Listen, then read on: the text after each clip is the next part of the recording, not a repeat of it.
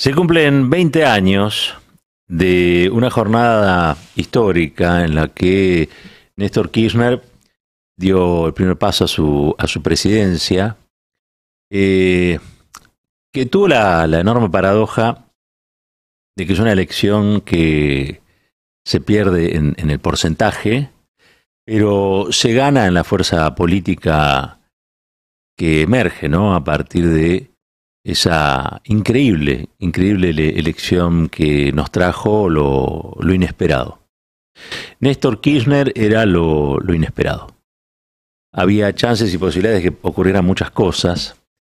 Era, era muy difícil que ocurriera lo que finalmente ocurrió, y es que este patagónico desencuadrado de mocasines y, y virome negra eh, fuera presidente, de la mano nada más y nada menos que Eduardo Dualde, y que, y que comenzara a cambiar la Argentina.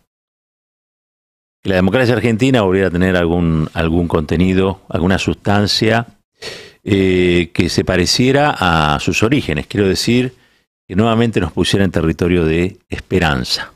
¿sí? Hay una diferencia entre, la misma raíz etimológica, ¿no? Espera y esperanza. Pero había muchos que durante los 90 estuvimos solos y esperando. Sin esperanza. Solos y esperando. Porque no teníamos a quién. Porque no, no parecía nadie convocante. porque mmm, lo que había ocurrido durante esa década, esa segunda década infame, había sido un feroz ataque a todos los símbolos y rituales que a nosotros nos constituían como comunidad política, eh, sobre todo, por supuesto, lo que veníamos de los espacios nacionales y populares. De hecho, hasta termina constituyéndose una, alianza, que fue la alianza de gobierno entre el radicalismo y el frepaso, eh, que fue una esperanza efímera, ¿no? Termina y desemboca en el año 2001. Por eso estábamos como, como el personaje de Scalabrini, digamos, ¿no? Solo si, solo si a la espera de que algo ocurriera. Finalmente, eso ocurrió y a partir de que ocurre, nos devolvió la esperanza. Eso inesperado que pasó nos devolvió la, la esperanza.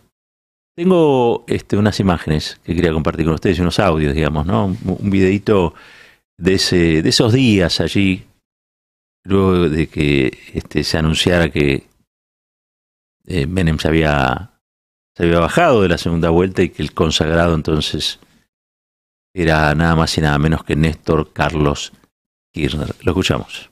Soy un ciudadano argentino que agradece profundamente los millones de argentinos que nos han acompañado. Me siento, sí, con toda la responsabilidad para asumir la, la, referencia concreta de la transformación, del cambio, de la reforma política, del, vuelvo a repetir, de un pueblo que vuelva a recuperar las posibilidades de saber que cada día va a poder estar mejor y donde la generación que venga pueda estar mejor que la que se va, no como ahora, que con ese proyecto de la década del 90, que nació en 1976, lamentablemente los que llegan siempre están peor que los que se van. Por eso producción y trabajo y un paso atrás en nuestro camino. Palabras sencillas para resolver un enorme problema un complejísimo problema que era la Argentina de esos años, una Argentina rota, una Argentina desalmada, una Argentina desangrada, una Argentina sin esperanza. En ese contexto es que surge lo inesperado. Lo inesperado era Néstor Kirchner. ¿Quién podía esperar que a través de el gobernador de una provincia patagónica eh, no demasiado conocido, sí era más conocida su compañera, como, como senadora, como una mujer de mucho y de muy, muy alta convicción y mucho carácter para defender sus convicciones. Quizás se sabía menos de ese, de ese gobernador, pero de golpe aparece Kirchner y con Kirchner aparecen un montón de cosas que parecían sepultadas. No solamente esa esperanza de los que esperábamos y estábamos solos, sino también eh, viejas voces del peronismo. Viejas voces del peronismo que aparecían acalladas y que durante mucho tiempo nos, nos nosotros mismos nos silenciamos de, de, plantear, sobre todo en esos 90. porque éramos anacrónicos. El peronismo era una anacronía allá por la década del 90 porque el mundo iba camino vaya a saber a qué cosa. Pero había caído el muro de Berlín, por lo tanto la mayoría de la gente suponía que de ahí más este, no había ninguna chance o posibilidad de pensar en, en, un movimiento emancipatorio o, incluso en la posibilidad de construir una sociedad más justa. Eh, nos entrenaban cada día para soportar la injusticia y naturalizarla. Y finalmente también para olvidar cuestiones esenciales como las cuestiones doctrinarias y cambiarlas por otras, ¿no? Esa fue la gran operación cultural del menemismo fue hacer o intentar hacer del peronismo este, una, una plataforma de poder sin, sin mayor contenido ideológico que el liberal, ¿no? Y Néstor rescata todo eso, pero no solamente eso, Néstor rescata también al peronismo de la resistencia y al peronismo de los 70. Yo siempre recuerdo esta escena porque me parece sintomática, y es que Néstor Kirchner sienta en el sillón de Rivadavia a Libraga, el fusilado que vive, eh, de, los, de los fusilamientos este, allí en José León Suárez, el que sobrevivió, y le hace un homenaje. Después vino Macri y ahí puso un perro. Esa es la gran diferencia, ¿no? Pero Néstor se propone hablar, dialogar, recuperar toda esa experiencia de lucha y también esa experiencia de sueños, porque el, el peronismo es un territorio de sueños, muchas veces concretados y otros convertidos en pesadillas. Pero quiero decir esto porque hoy estamos a la espera de que hable Cristina Kirchner en el Teatro Argentino de La Plata, a 20 años de ese episodio donde lo inesperado nos puso nuevamente en la senda de la, esperanza. Muchos necesitamos volver a esa senda porque y porque últimamente nos sentimos un poco frustrados. Si se quiere, también nos sentimos un poco eh, eh, em, enojados con la situación.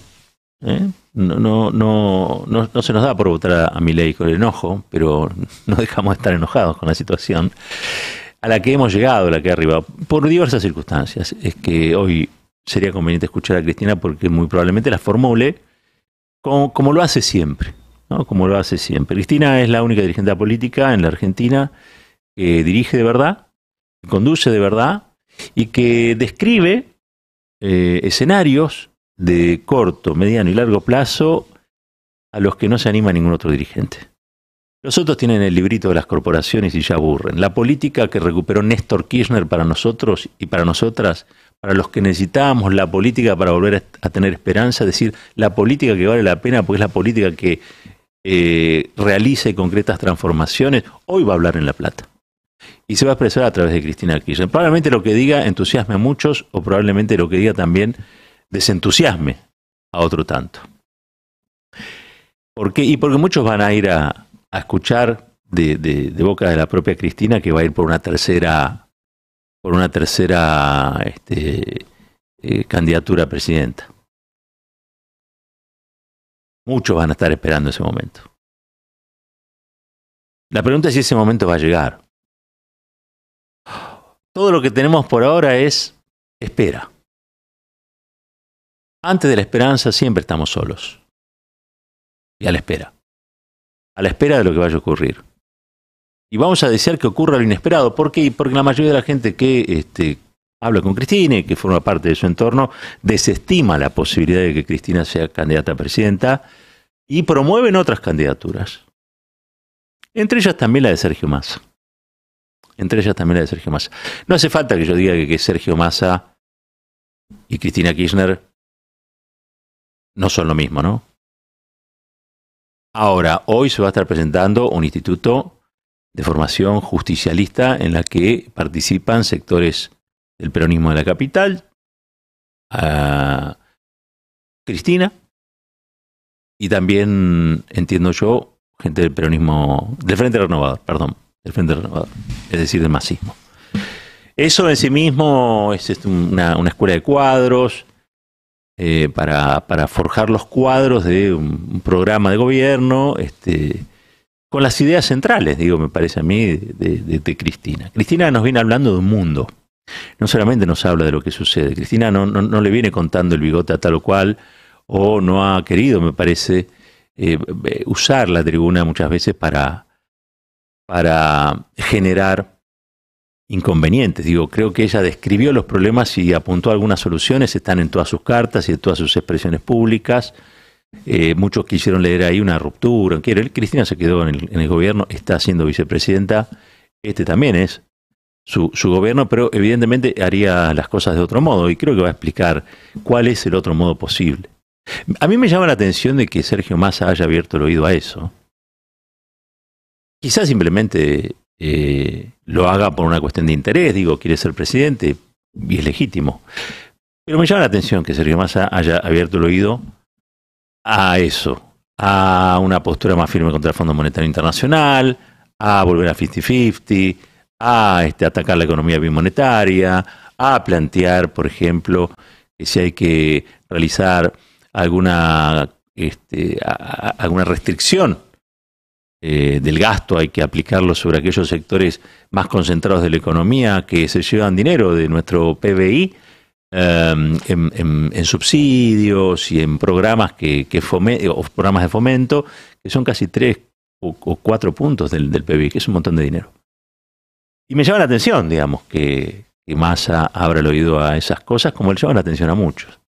Insisto, probablemente sea una cuestión de oportunidad, mérito, conveniencia, también es posible que, y esto que voy a decir, sé que puede llegar a, ser polémico, es que estén viendo un mundo parecido.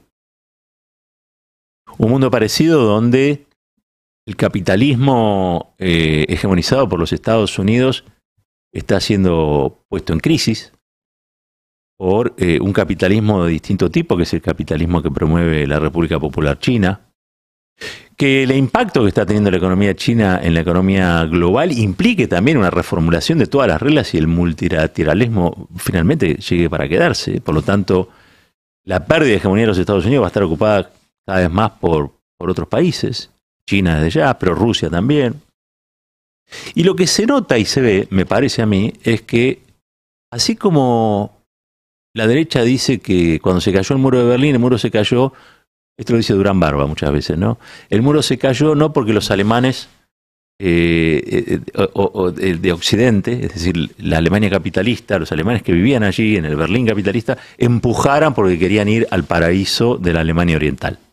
Sino, lo que recuerda siempre Durán Barba, hiriente él, es, no, fueron los alemanes orientales los que tumbaron el muro para vivir de lo que el capitalismo prometía.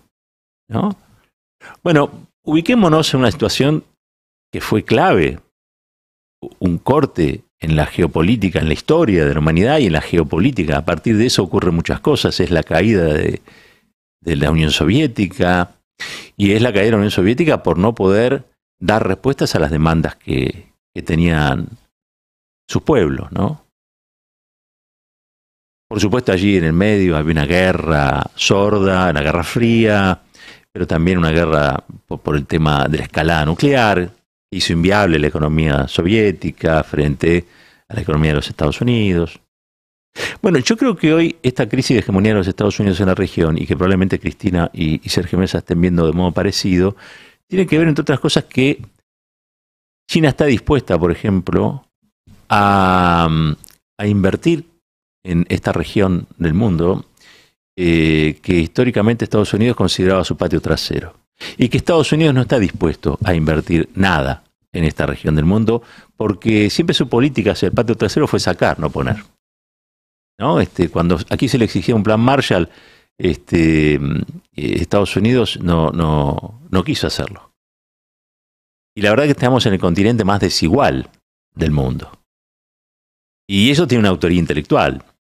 Y es que Estados Unidos promueve una falsa libertad de mercado, que es la libertad de mercado para sus productos, pero no para los tuyos.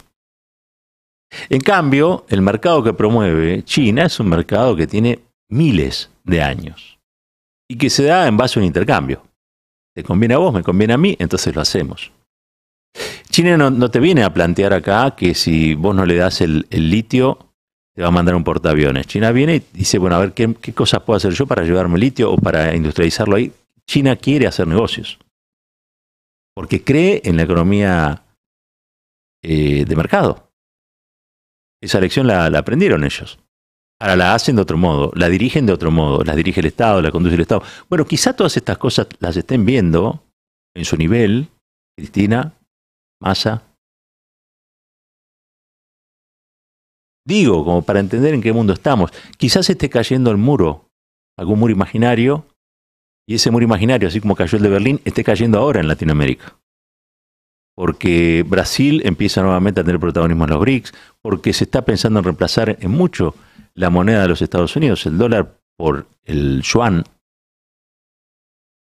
Y probablemente eso tenga que ver más con el futuro. Y Estados Unidos tenga que ver más con el pasado. Y el dólar tenga que ver más con el pasado. Claro, nosotros estamos en el medio del turbión, es decir, nos agarra todo esto en el medio de un gran problema, pero probablemente estemos describiendo el mundo que se viene. Y en este mundo que se viene, es necesario tener mucha fortaleza política para asegurar eh, muchos de los sueños que Néstor propuso allá por el 2003. Y esa fortaleza política se construye eh, de muchas maneras. Yo confío en la forma en que Cristina tiene de construir esas fortalezas políticas y estoy convencido de que a Cristina precisamente se la trata de esmerilar todo el tiempo, estigmatizarla e incluso asesinarla. Porque saben que es capaz. Porque saben que es capaz.